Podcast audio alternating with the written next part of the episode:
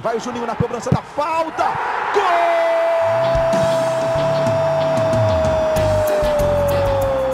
Está entrando no ar o podcast. Sabe de quem? Do Vasco! Do Vascão da Gama, do Gigante da Colina. É o GE Vasco.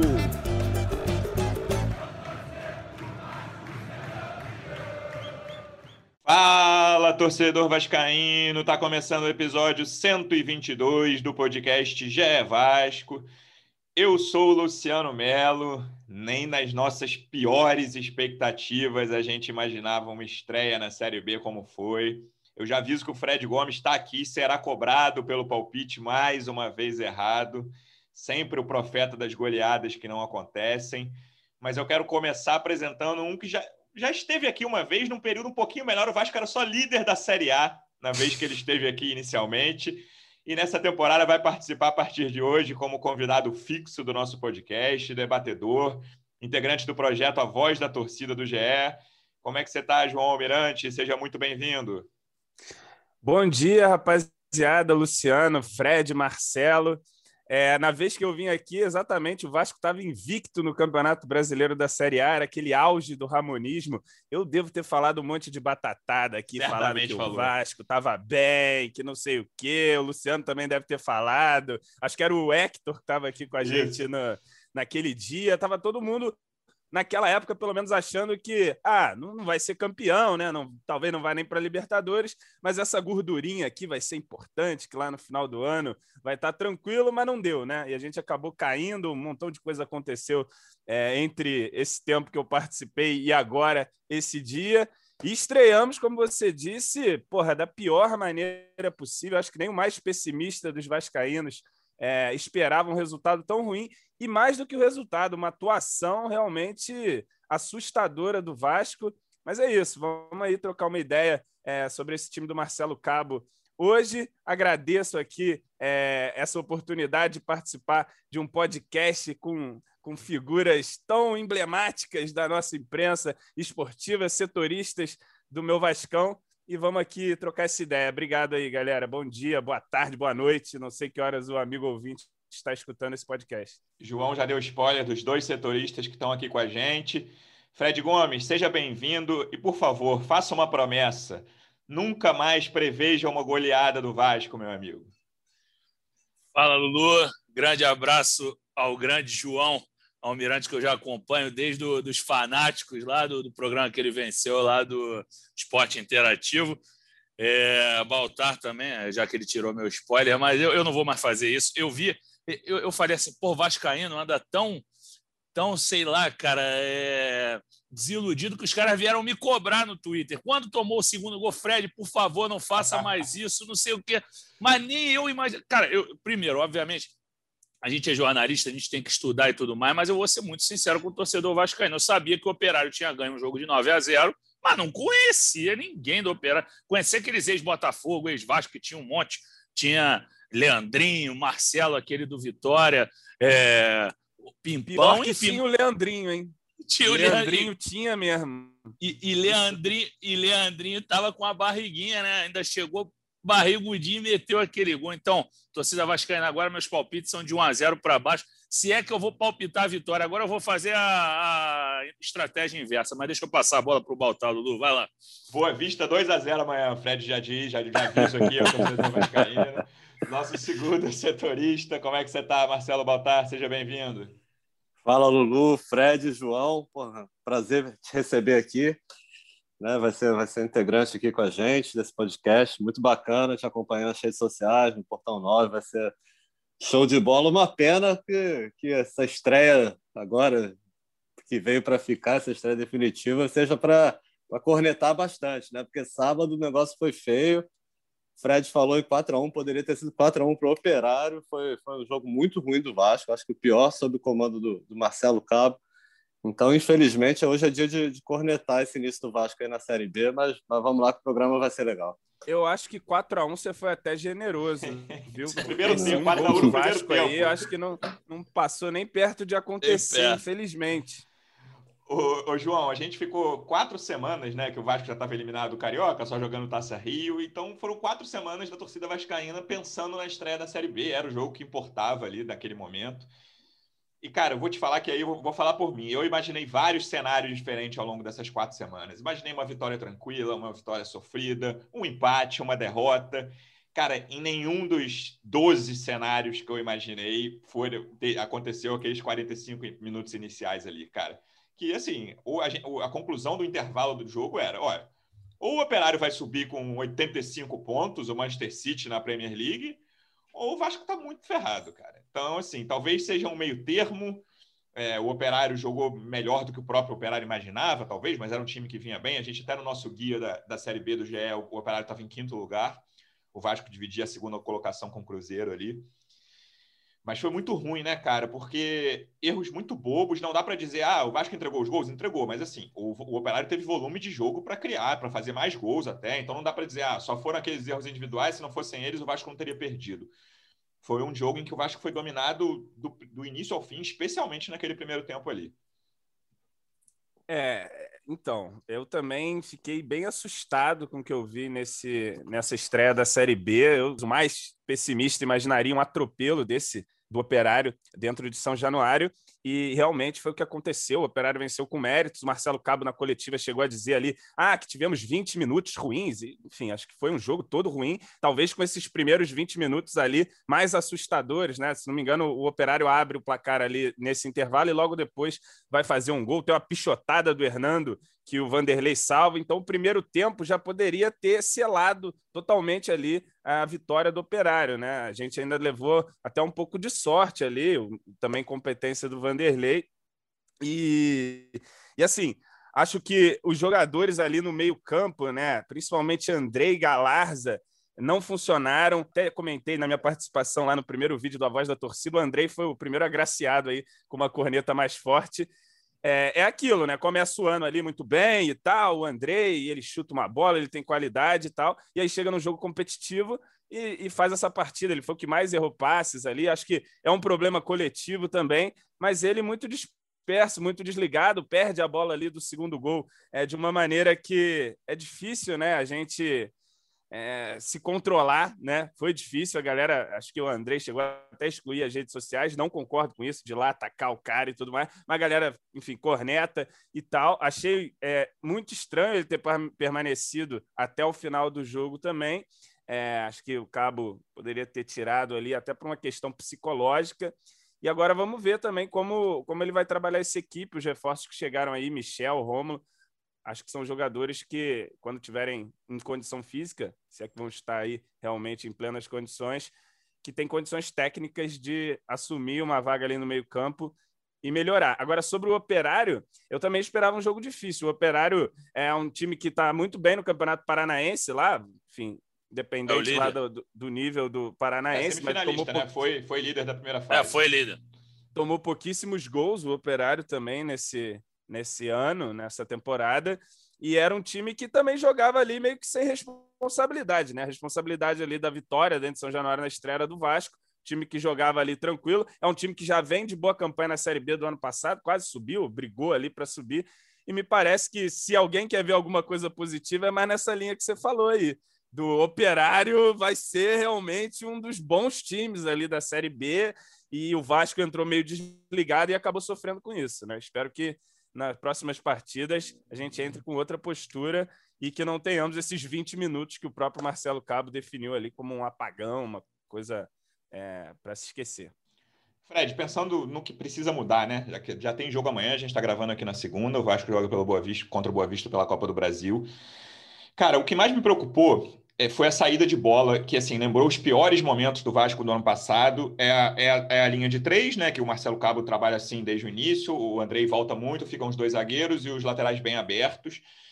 E eu achei que o meio-campo não ajudou voltando. Tipo, achei que o Galarza ajudou pouco nessa saída de bola. Morato e Peck, que se revezaram ali também, pouco. E aí ficavam o Andrei e os dois zagueiros, e aí, às vezes, os dois laterais, quase disputando para ver quem errava mais na saída de bola, né? Com, muito, com pouca ajuda que vinha do meio de campo. É, esse, esse para mim, foi o principal diagnóstico, assim, o principal problema a ser corrigido. O que, que você acha que, sim, com os desfalques. A gente até publicou matéria hoje na segunda-feira dizendo que o Marquinhos Gabriel segue fora. Tendo desfalques, o que você acha que já dá para mudar para o próximo jogo, Fred? Luciano, eu acho que, sinceramente, além desses problemas que você identificou muito bem, que estava bem escancarado mesmo, mas eu acho que o mais óbvio é a mudança de postura. Foi que o Léo Matos bateu logo quando o jogo acabou. Impressionante a desatenção do Vasco, a maneira que o Vasco entrou. Assim, é, quando, até para o ouvinte entender a nossa dinâmica de cobertura, quando a gente não está fazendo tempo real, a gente está com outra função no jogo ou não está no estádio, a gente vai adiantando algumas coisas. Eu ia fazendo alguma coisa do texto para bater papo com o Baltar e eu estava assim, ah, até os sete minutos, o, o, operário já chegou duas, três, quatro. Aí eu falei, que isso, cara? Os caras chegam toda hora, sufocando o Vasco no campo de defesa. A entrevista do Morato no intervalo é totalmente desconexa da realidade. Ele não que eles, eles vieram para esperar. Mentira, ele estava em cima do Vasco. O Vasco não viu a bola. Até uma amiga minha vascaína falou: pô, a gente lutou por negros e operários, olha o que eles fazem com a gente aqui, o operário. Que, pô, foi um, um atropelo, cara, um atropelo. Assim, eu fiquei impressionado. E essa entrevista do do, menino lá do Morato, eu falei, pô, cara, ele tá vendo outro jogo, não é possível, não à toa ele saiu, porque ele fez um péssimo primeiro tempo também, assim, acho que é um cara que deu aquele start, aquela largada contra o Flamengo, até contra o Tom Benz eu gostei, vocês até falaram, teve um torcedor que me cornetou, porra, Fred, tá vendo outro jogo, cara, que isso? Como é que ele que ele fez um bom jogo? Eu falei, fez sim, depois eu acho que ele caiu muito, e os garotos lá que você citou, é, quando você fala dessa da, da, saída ali apoiada com, com o André no meio dos zagueiros, eu lembrei muito da época do Ramon mesmo. Só que acho que a figura que lembrou o Vasco mais desorganizado que você citou, que já não é nem mais com, com o Ramon, pior Vasco foi com o Sapinto, sem dúvida, era o André errando. E é um cara que a gente já cansou de elogiar, foi o que o João falou. A gente começa o ano elogiando, e o André é o melhor jogador do Vasco na temporada. Assim foi ano passado, no Ramonismo a gente falava, uhum. e o André está jogando muito, não sei. E aí, de repente, o André começa aquela queda que é inexplicável. E o Galarza é outro jogador que nos últimos jogos tem caído muito, só que eu acho que não é para a torcida também matar de pau. Fui contar aqui, eu fiz uma matéria junto com o Zarco agora sobre o, o Paquetá. O Zarco falou, Fred, fala com o Juninho, já que você falou com ele recentemente. E aí acabou, na resenha, o Juninho falou: pô, Fred, esse, esse Galarz é muito bom, é um mini Paquetá. E a torcida do Vasco vem embaixo. Vende ele logo, faz o Pix, Juninho. Eu falei: calma, cara, o moleque é bom, pelo amor de Deus, torcida. Calma, o moleque é bom, pouco o moleque, o moleque vai engrenar ainda. Mas eu, eu acho assim, além dos, dos, problemas táticos, técnicos que você elencou, eu acho que é a questão da postura. O Vasco não pode entrar dormindo três jogos consecutivos. Eu diria dois especificamente, mas já desde o primeiro com o Botafogo já está um marasmo, uma letargia impressionante. É, o negócio do Galarza é que é, eu acho que todo mundo tem a impressão de que ainda não sabe bem que jogador é esse. Né? O André é um cara que a gente conhece muito bem, como vocês falaram. A gente sabe o, é, o, os altos e os baixos dele são muito bem conhecidos, a gente sabe o que ele vai entregar é, os jogos que ele não vai entregar, é, é um jogador bem conhecido. O Galarza surgiu como um titular inesperado, né? Quando o Vasco estava fazendo a reformulação ali de depois do rebaixamento, a gente sempre falava, cara, o Vasco vai precisar de pelo menos um volante titular, pensando em Andrei ou Bruno Gomes ali se revezando como um, um volante titular. E surgiu o Galarza. E o Galarza fez um ótimo campeonato carioca, indiscutivelmente. Mas eu acho que a torcida ainda tem esse pé atrás, né, cara? Que, que, que jogador é esse? O que, que ele vai poder entregar? E se ele não entregar, se ele não mantiver um, pelo menos razoavelmente o nível que ele teve no Carioca, vai ser complicado de ele ser titular na Série B, mas eu ainda acho que ele tem que ser mantido, tem que ter mais chance. É um garoto que estava vindo muito bem. E hoje é do Vasco, pode render dinheiro ali na frente. Não precisa ser o Pix agora do Lyon, mas é, é um jogador para ser observado. Baltar, em relação ao setor ofensivo, a gente já conversou isso algumas vezes aqui, sem Marquinhos Gabriel. O Vasco né, pô, virou uma Marquinhos Gabriel dependência, um negócio que não faz muito sentido. É, não, mas não dá nem para dizer que ah, o Morato foi mal, cara. Mais uma vez, assim, impressionante como o Vasco teve dificuldade de criação. Não é a primeira vez, como o Fred citou. Tinha sido o grande ponto forte desse time no Carioca para mim. A grande mudança desse time do Marcelo Cabo era um time que era criava volume, muito né, mais. Luciano? Exatamente. E nesses últimos jogos não tem conseguido. E mais uma vez contra o Operário não conseguiu nem aquele abafa no segundo tempo, Baltar. É, o Marcelo Cabo mesmo na coletiva falou que, que o meio de campo é, tem sido a dor de cabeça dele né, no, no, recentemente e há pouco tempo ele elogiou. Acho, ele, numa participação na Seleção Sport TV, ele falou que tinha encontrado o meio de campo ideal, né, com André, Galarza e Marquinhos Gabriel. Marquinhos Gabriel se machucou, não jogou mais, não vai jogar amanhã. Contra o Boa Vista e, e, desde então o Vasco, eu acho que tem muita questão de postura. Eu acho que o Fred falou, o Léo Matos falou, o Marcelo Cabo falou. Acho que a galera não entendeu muito bem o que é Série B. O próprio Andrei com Galarza tentando alguns toques, algumas jogadas mais técnicas, mas faltou pegada. Mas a gente já vê desde os jogos contra o Botafogo que que assim são quatro atacantes, né? O, o Morato não conseguiu fazer o papel de meia, o, o, o Peck também não. É, eu estava lá e eu estava no primeiro tempo, assim bem bem frente no setor ali na intermediária, na altura da intermediária onde o Vasco atacava. É, e ficava bem claro, eram quatro jogadores de, de costa, assim, esperando, e, e, o André e o Galarza saindo com a bola, tentando fazer alguma coisa, uma saída que já estava ruim, todo mundo muito bem marcado pelo pessoal do Operário, então acho que não conseguiu criar nada. E, e ali, e... Marcelo, só para completar ali na saída de bola, é você tem o Léo Matos, que geralmente a bola não sai por ele, sai pelo Zeca ou pelos volantes, e pelo lado esquerdo, o Zeca de pé trocado. É, e, é. ele, e ele recebe muito ali de costas pressionar, tanto que o primeiro gol é isso, né? Ele recebe ali meio que sem opção de passe Exato. nenhuma, ele tenta limpar para dentro, já que ele é destro, né? Geralmente um canhoto poderia trazer para o canto e dar uma ripa para frente. Ele traz para dentro, perde. É, enfim, o time está realmente com um problema muito grande na saída de bola e, e dá para reparar. Você estava lá no jogo, você reparou, mas na TV a gente via também esse e muito E muito espaçado, né? Pois muito é. espaçado. Assim, parecia setores distantes, assim. Saiu meio de campo, não existia, né? Eram os volantes saindo com a bola e quatro lá na frente solados. Eu acho que o Marcelo Cabo vai mudar isso aí, assim. Esse esquema ele vai tentar botar alguém. Pode ser o Sarrafiore, não sei se vai ter condições de, de jogar 90 minutos, o, o ele citou Juninho e Rômulo na coletiva. O Michel também depende de, de, de, burocracia, de ser regularizado. Não sei também se já aguenta muito tempo sem jogar, né? Mas eu acho que pelo menos o esquema ele vai mudar.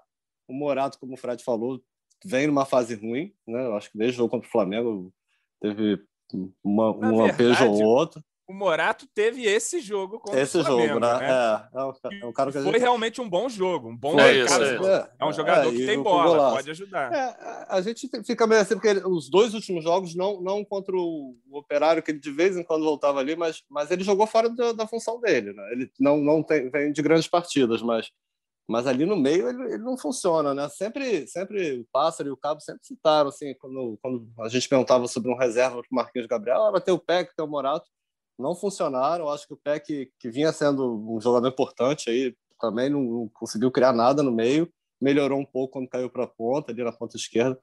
E, e, o Jabá, eu acho que entrou ali, deu, tem, tem chance de ganhar espaço. O Figueiredo também não, é. não foi bem, criou nada, fez nada. É um jogo complicado para você avaliar individualmente cada um, porque ninguém foi bem. Assim, né? Eu acho, eu acho que, que tem Um, um, problema aí nessa linha que o Morato o Peck e o Léo Jabá, todos os três funcionam melhor pelo lado direito. O Verdade. Peck, por causa da característica de, de trazer para dentro e bater, que é uma característica dele. O Morato também funciona melhor por ali. E o Jabá, eu acho que ele explora melhor a força e a velocidade dele quando ele está no, no pé ah, direito, ele, que é o pé dominante ali. Que ele consegue esse, dar tapa no fundo, fazer ele jogadas. Ele consegue trabalhar com, com o Léo Matos, né? Que é um jogador que vai mais também. O Zeca não, não vai tanto ao fundo. É, eu acho que ele vai fazer mudanças, principalmente. Eu acho o Zebra se ele não mudar esse esquema que ele está fazendo com quatro atacantes. Mas ele também falou, ele, eu digo o Cabo, né? Ele também falou que, que não pode abrir mão da, da convicção dele, né? Eles trabalharam com o time base durante todo o Carioca, foram elogiados, e aí chegar agora a mudar tudo. Então, por isso, eu acho que, que não vai mudar tanto. Mas, na minha opinião, o Miranda já merecia a vaga do Hernando, o Castan segue fora, mas a minha zaga hoje seria Miranda e, o Hernando e, que fez uma partida é, muito, muito ruim, ruim também. Não, né? Ele tem não... feito. Ele é, tem feito partidas muito ruins. O jogo com, com Botafogo, ele se joga em cima do Rafael Navarro no 1x0, lá que foi uma zona ali da, na zaga, naquele lance do gol, que o Vanderlei falha também. Mas o Hernando, eu tinha uma impressão do Hernando todo mundo falava muito bem. Eu já tinha visto muitos jogos dele do Internacional, assim, e, e era um cara correto mesmo, um cara ok no Bahia. Eu não estou gostando dele nesse, nesse do Vasco, não, mas não estou mesmo. Assim, saída de bola dele é muito Não é craque, mas o cara fazia um jogo seguro, né? Aqui no Vasco sim, ainda, sim. ainda não conseguiu. Exato, e, ele era a, a, a, exemplo do, da, de grande parte desse time aí, ele fez um bom jogo também contra o rival, né, cara? Que foi um jogo. Ah, aquele jogo foi, foi o melhor jogo, jogo da defesa, né? Disparado. acho Sim, que, que iludiu todo mundo, né? Então vamos ver o que ele vai fazer. Eu, eu assim, ele, um dos elogios que eu tinha ao Marcelo Cabo no Carioca foi exatamente ter encontrado um time base muito rapidamente. Né? Eu acho que no ano passado o Vasco foi uma bagunça, assim, na temporada passada, mudava tudo de um jogo para o outro. O Ramon até teve uma base no início, já no, no final, antes de cair, estava mudando tudo. Sapinto, então, mudava o time inteiro de um jogo para o outro. Depois o Luxemburgo começou com a base ali, depois já começou a trocar. Eu acho que isso atrapalha. Mas todo mundo estava tentando encontrar o um melhor time. Eu não sei se ele vai mudar tudo, mas está na hora de dar uma sacudida ali. Eu acho que alguma coisa, pelo menos esse esquema, enquanto não tem o Marquinhos Gabriel, é, ele, ele vai puxar, vai botar mais um homem de meio de campo, porque o meio de campo do Vasco tá, tá perdendo tudo nos últimos jogos. É, João, é você é natural. Fala, você fala, é Marcelo não, Cabo pra... por um dia. Qual é a tua escalação contra o Boa Vista? Minha escalação contra o Boa Vista, vamos lá. Eu colocaria Vanderlei no gol, Léo Matos mesmo. A zaga eu acho que eu colocaria também Miranda e Ricardo Graça, porque o Miranda ele tem uma qualidade de saída de bola que o Hernando é. não tem, ou pelo menos não demonstrou até agora. E defensivamente, se o Hernando tivesse lá limpando tudo, né, sendo aquele zagueiraço que ele, que ele não vem sendo, até se justificaria. Mas enfim, também não estou muito seguro nessa opção do Miranda, não. Estou falando aqui meio com a cabeça do jogo de sábado aqui, com as coisas é, socando aqui na cabeça. Então colocaria Miranda, Ricardo, Zeca, que fez um mau jogo, mas enfim, é, é, o jogador da posição, até porque é a única opção, né, por enquanto. Tentou até o Riquelme no final dessa partida. Ah, eu acho que tem crédito, não. Né? O, o Zeca tem é. crédito. Tem. No meio, eu tiraria o Andrei. Acho que se o Rômulo tiver condição, colocaria o Rômulo. É, Rômulo, Galarza, Sarrafiore. Foi contratado para ser o meia, então que seja o meia. Se o, se o Cabo não quer abrir mão desse esquema, acho que colocaria o Sarrafiore. Jabá, Gabriel Peck e Cano. Bancaria o Morato. Acho que o Jabá é, merece essa vaga do Morato aí, pelo menos por enquanto. É, era um ponto que até o Baltar tocou, Fred. Eu, queria, eu acho que nas pontas, hoje, hoje, hoje, né? 31 de maio.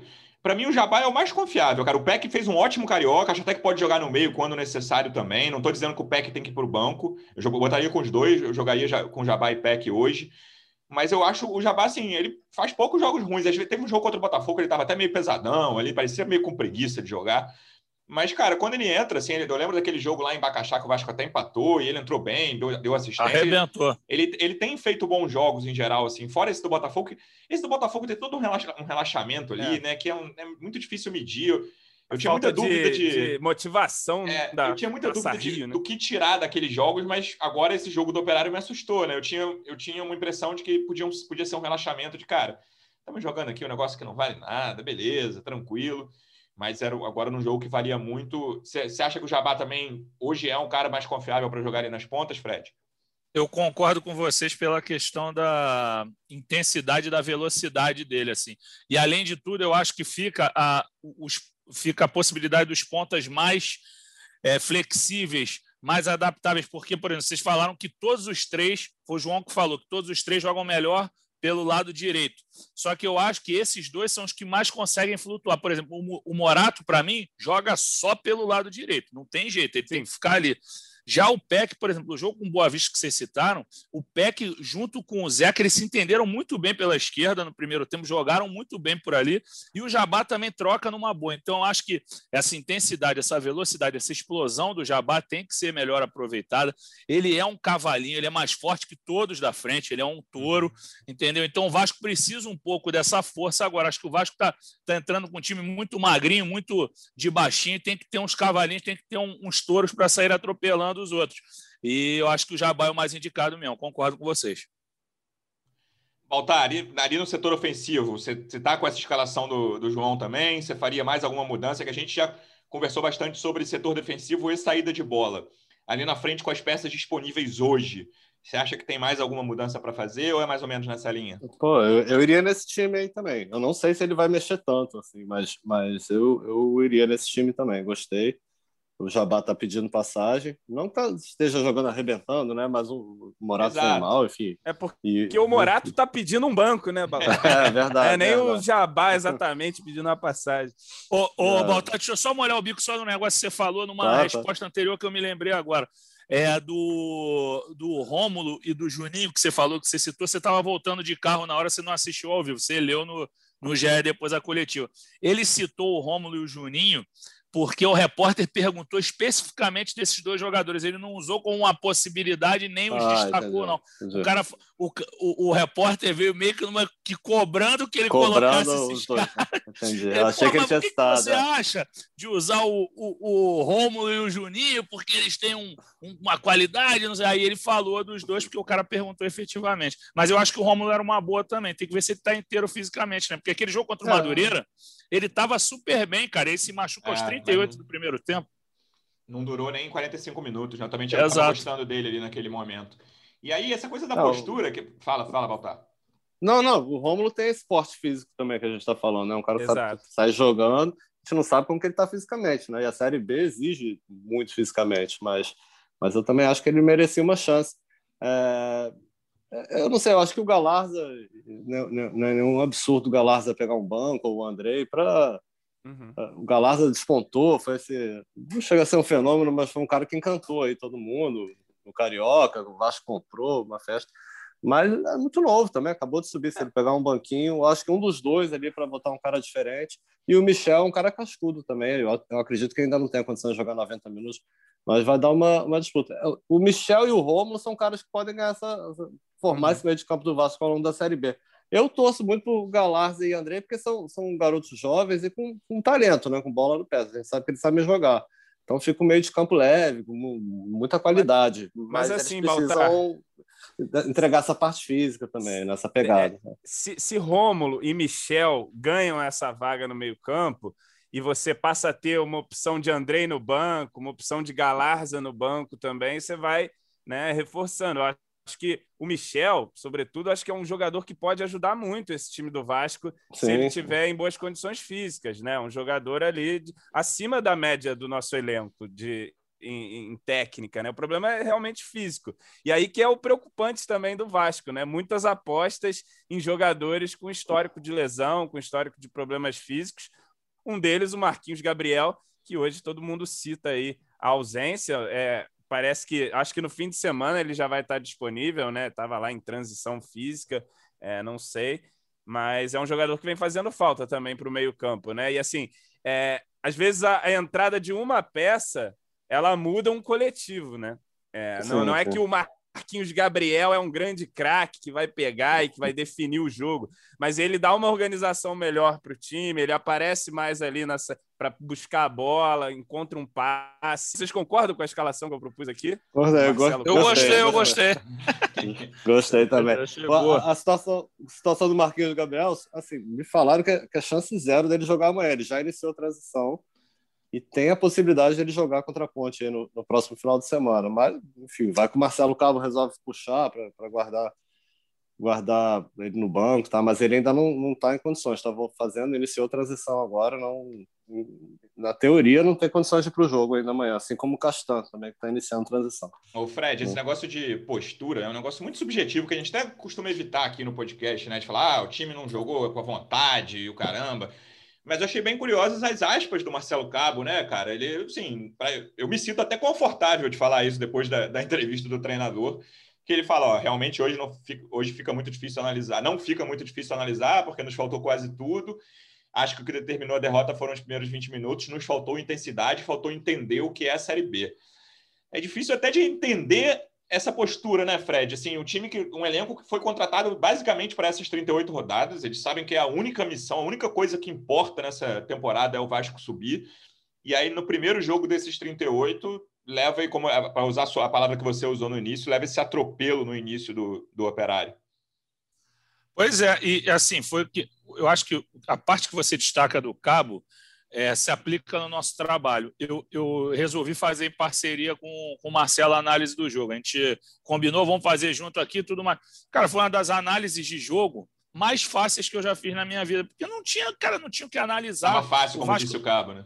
É, não entrou em campo e, e, e o Léo Matos também. É isso. Eu acho que você foi perfeito quando você fala assim: ah, é, a gente analisar é, questão anímica, postura, se o cara está de salto alto ou não. Cara, isso é subjetivo, é sacanagem até falar, mas. E, e principalmente quando o time toma um, uma porrada assim, a gente pensa, ah, não, pô, entrou de sacanagem. Não, mas nesse aí não é que entrou de sacanagem, mas entrou morto, cara, impressionante. E aí foi o que o Léo Matos falou: o homem não pode apanhar duas vezes na mesma esquina. Ele tá, ele tá, ele, se ele tá vendo que ele tá apanhando, ele tem que ir para outra esquina, ele tem que sair dali. Ele tava entrando, entrou mole contra o Botafogo uma vez, entrou mole agora. Então, assim, o Vasco precisa. E outra coisa, pô, os caras estão convivendo com salário atrasado desde o ano passado. Agora que está tudo em dia, eles não vão correr, pô. Agora que é hora para ir com tudo. Isso que eu não entendi, pô. Mas, enfim, é, eu acho que tem que melhorar isso aí. Acho que já começa a melhorar amanhã, já conhecem o Lá jogo. Vem o otimista.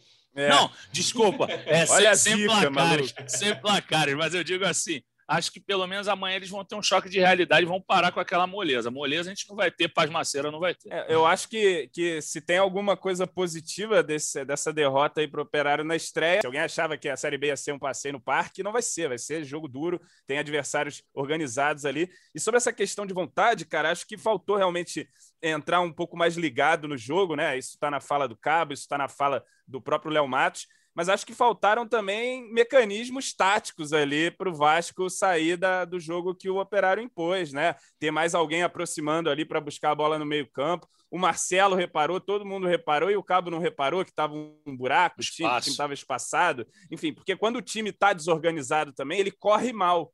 E aí ele passa essa impressão de que, porra, os caras estão sempre atrasados, os caras estão sempre mal posicionados, né? E aí fica, porra, tá faltando vontade, os caras não estão correndo. E às vezes é de uma desorganização ali, um time correndo errado, um time que, é, enfim, acho que ninguém tá entrando de sacanagem, né? Como, como o Fred apontou ali, não é entrar de sacanagem no jogo, mas acho que faltou sim um, um entendimento ali de que é jogo duro, de que tem que chegar todo mundo ligado no 220 desde o primeiro minuto, que não ah. vai ganhar a qualquer momento, até porque o time do Vasco, tecnicamente, não é time para, ah, não, vamos ganhar o jogo a qualquer momento, tem que ser um time de luta do começo ao fim e encontrou um adversário muito bem organizado, que é o Operário. Também tem méritos bastante. E que, e que entrou muito ligado, né? Eu acho que operário. o Vasco não esperava que o Vasco ia começar Verdade. o, Operário. Pois é, entrou pressionando e tal, e o Vasco não soube uhum. escapar da pressão ali, não, não, não, não conseguiu. Como o Luciano tinha apontado ali, vinha ali o Andrei, aí tinha o Galarza e não tinha mais ninguém